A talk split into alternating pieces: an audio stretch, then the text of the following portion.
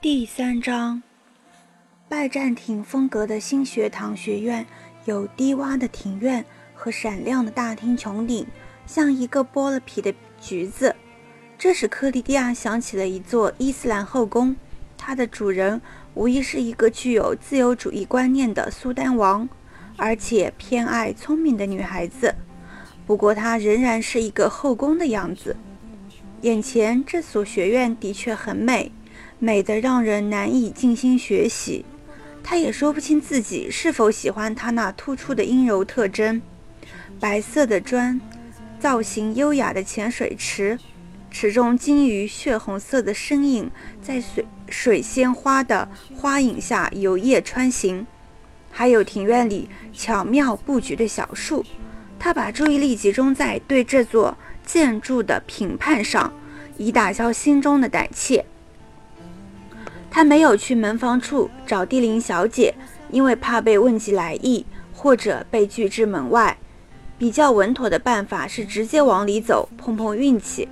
他的运气不错，在向两个人询问索菲亚·蒂琳的住处后，最终有一个行色匆匆的学生回过头，大声告诉他，他不住在学院里，但这会儿他和他弟弟正坐在那边的草地上呢。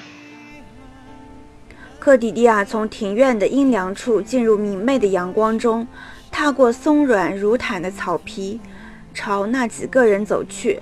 他们总共四个人，四仰八叉地躺在温暖清香的草地上，其中有两个一看就是姐弟。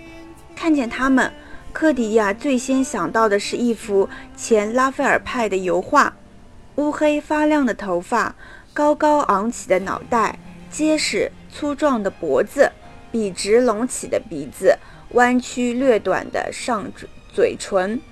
另外还有一个女孩，与他们结实的外貌不同，样貌十分温柔。如果她就是去农舍找马克的那个姑娘，那么马克兰德小姐说她漂亮，真是说对了。她有一张鹅蛋型的脸庞，纤细秀气的鼻子，以及小巧而优雅的。嘴唇，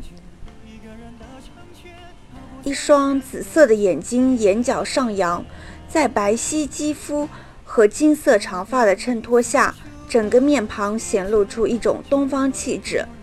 她穿了一条齐踝的淡紫色图案棉布长裙，扣子扣到腰际，除此之外没有其他的纽扣。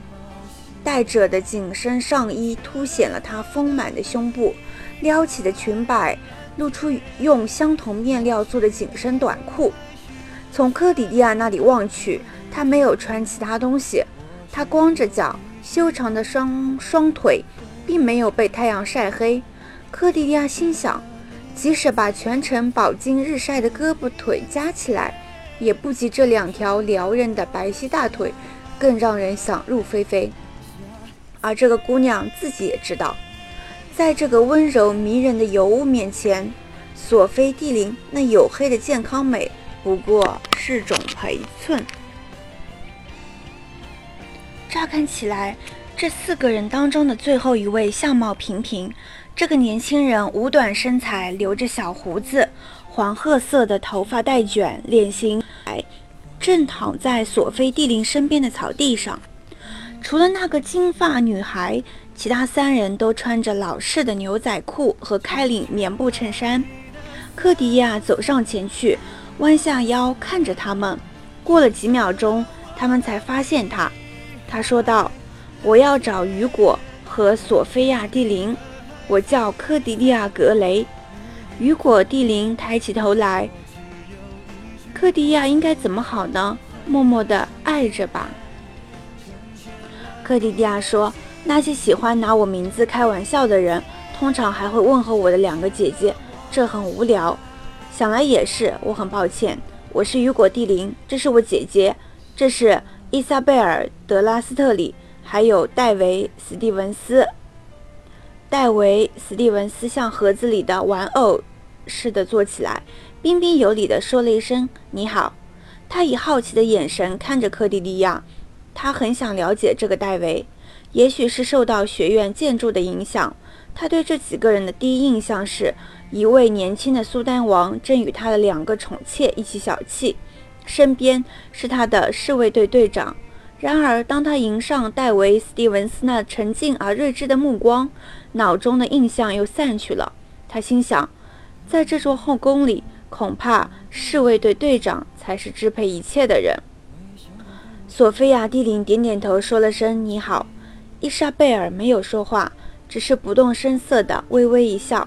雨果说：“请坐，科迪迪亚·格雷，说说你的来意吧。”科迪迪亚十分小心地跪在草地上，担心青草会弄脏她的那条绒面格的裙子。